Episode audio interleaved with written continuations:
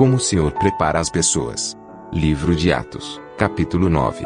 Comentário de Mari Persona.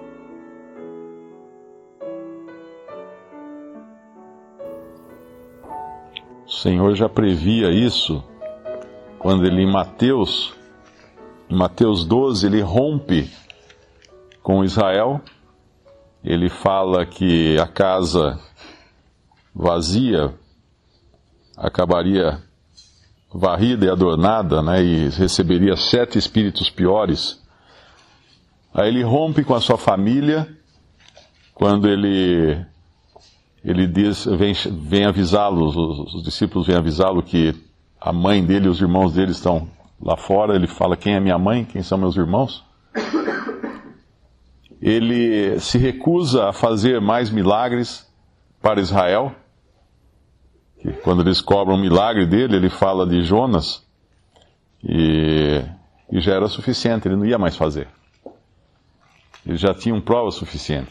E o capítulo 13 de Mateus, ele sai de casa e se assenta junto ao mar. O mar é um símbolo de, de multidões e, e de nações, de gentios. Então, naquele rompimento, ele já dá uma, um sinal de como seriam as coisas depois desse rompimento. E, e foi até o capítulo 8 de Atos, a paciência de Deus, esperando que os judeus ainda se arrependessem, né? Capítulo 7 ou capítulo 8, que é o apedrejamento de. É 7 e 8, né? 7. É até o capítulo 7 de, de Estevão. Vai essa paciência de Deus para com aquele povo ainda. Mas no capítulo 13 de Mateus ele já previu o que ia acontecer. Primeiro, o evangelho seria assim espalhado teria uma certa receptividade, mas também cairia em solo pedregoso e, e, a, e, as aves também tirariam a semente daqueles que, que caíam à beira do caminho, a semente. Mas em seguida viria uma outra estratégia, que era a de plantar, é do inimigo, né? a estratégia do inimigo, de plantar o joio no meio do trigo, de criar mistura. E isso aconteceu efetivamente, entrou joio.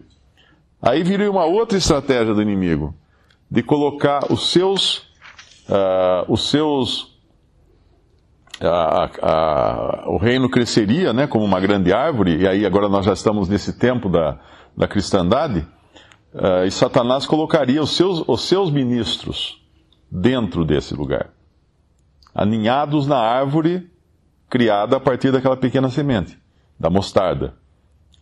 Porque ali fala que as aves do céu fazem ninhos nos seus galhos. Em Apocalipse fala que Babilônia é, uh, é ninho, é, é lugar para toda, toda ave imunda que vem fazer ninho em Babilônia, ou alguma coisa assim. Então seriam os, os, os representantes de Satanás se aninhando agora na cristandade. Primeiro entra o joio, mistura. Aí vem os, os próprios ministros se fazendo anjos de luz e, como aves, né, que são arrebatadoras da semente, elas vêm se aninham agora na grande casa, na, na grande árvore. Aí vem a aí vem a má doutrina, a mulher introduzindo o fermento na massa. Então isso também já estava previsto. E, e então o Senhor mostra bem claro que haveria uma separação do que era real daquilo que era falso. Nas outras parábolas, ele fala a parábola do tesouro escondido num campo, e ele compra o campo, eh, ele, ele esconde o tesouro. Né? Ele, uh, ele vende tudo que tem, compra aquele campo e esconde. Ele, ele acha, acha tesouro, esconde no campo e compra o campo. Aí vem a parábola da pérola, de grande valor, mais uma figura da igreja, mas essa é a parte verdadeira agora. Aí não tem joio na pérola. Não tem nada, ela é perfeita, ela é redondinha, ela toda, toda certinha. É, e o tesouro também, ele está escondido. Ele está no campo, mas está escondido no campo. No campo tinha outras coisas, tinha pedra, tal, mas tinha um tesouro escondido. E só, só o senhor do campo sabia onde estava esse tesouro, porque ele comprou o campo e escondeu o tesouro. Ele sabe onde está. E aí vinha a rede dos peixes bons e ruins. E separado, então, separava-se então os peixes uh, bons e os ruins lançava fora.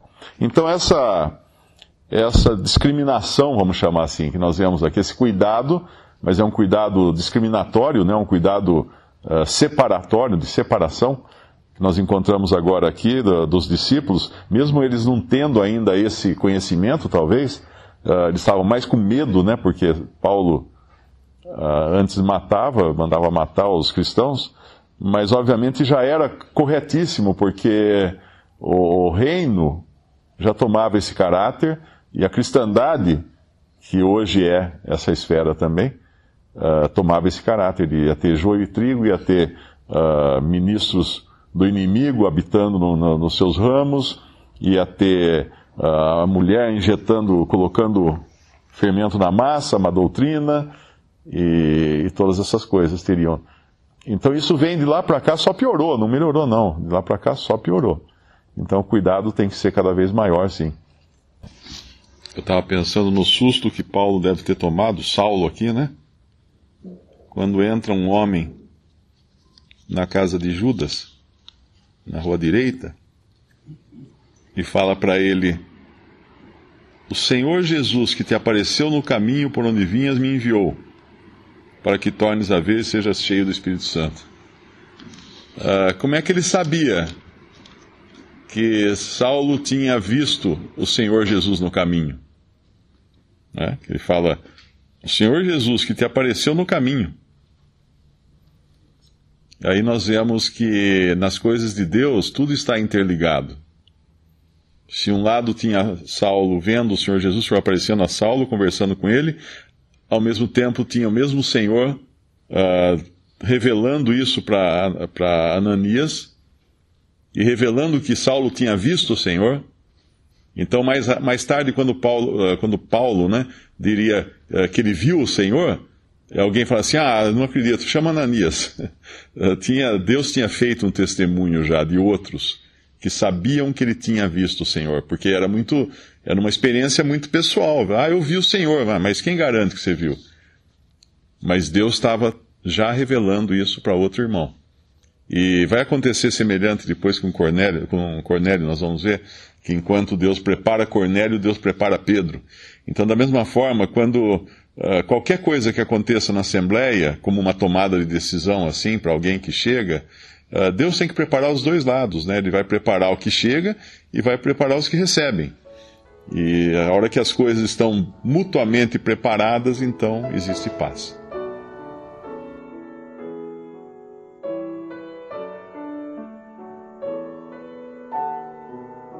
Visite respondi.com.br.